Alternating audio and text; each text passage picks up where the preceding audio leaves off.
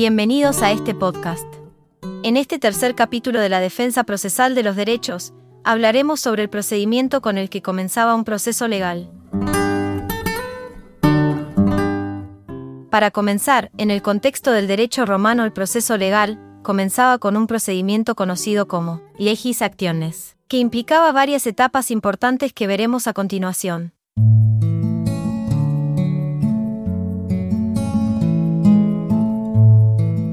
En el sistema de las leyes acciones del derecho romano, el proceso legal comenzaba con la inius vocatio.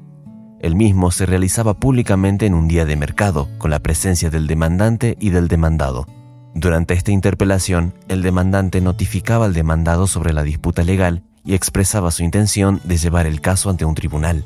El demandado tenía tres opciones, aceptar la demanda, solicitar tiempo para considerarla o rechazarla.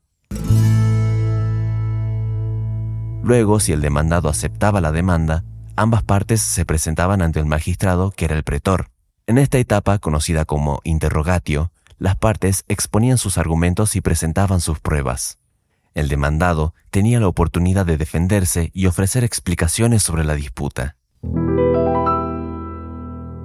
Si en cualquier momento el demandado admitía su deuda o culpabilidad durante el interrogatorio, se producía un allanamiento y el pleito se daba por concluido. No había necesidad de seguir con el proceso judicial, ya que ambas partes habían llegado a un acuerdo.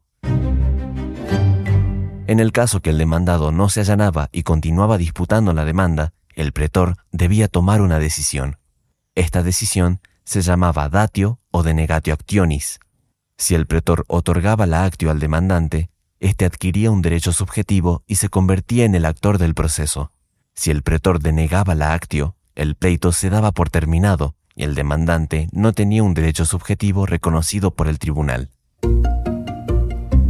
Continuando con las etapas, si se otorgaba la actio, ambas partes debían elegir un juez de una lista proporcionada por el pretos.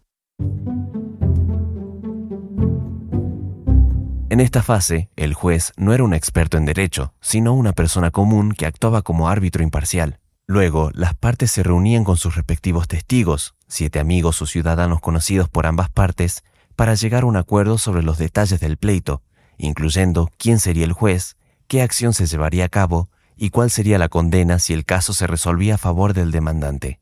Esta etapa se denominaba litis contestatio. Al día siguiente, ambas partes y sus testigos comparecen ante el juez elegido. Este interrogaba a las partes, al igual que el pretor durante el interrogatorio inicial, escuchaba sus argumentos y evaluaba las pruebas presentadas, que generalmente eran testimoniales. Finalmente, el juez emitía una sentencia, conocida como sentencia, en función de su convicción. Si la sentencia favorecía al demandante, se establecía una condena económica que debía pagar el demandado. Por último, el sistema de las leyes acciones se basaba en cinco tipos de acciones legales, tres declarativas que afirmaban un derecho y dos ejecutivas que se aplicaban cuando el deudor no cumplía.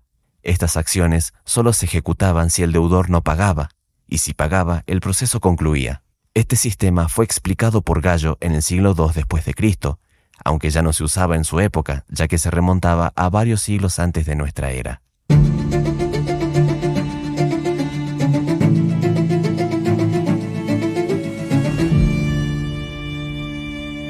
Como resumen general de este episodio, vamos a entender que en el antiguo sistema legal romano de legis actiones, los casos comenzaban con una interpelación pública.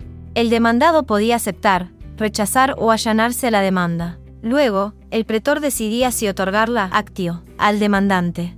Ambas partes elegían un juez, presentaban pruebas testimoniales y se emitía una sentencia.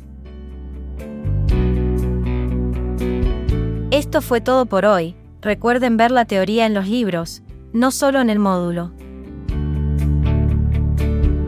Los esperamos en el cuarto capítulo de este podcast.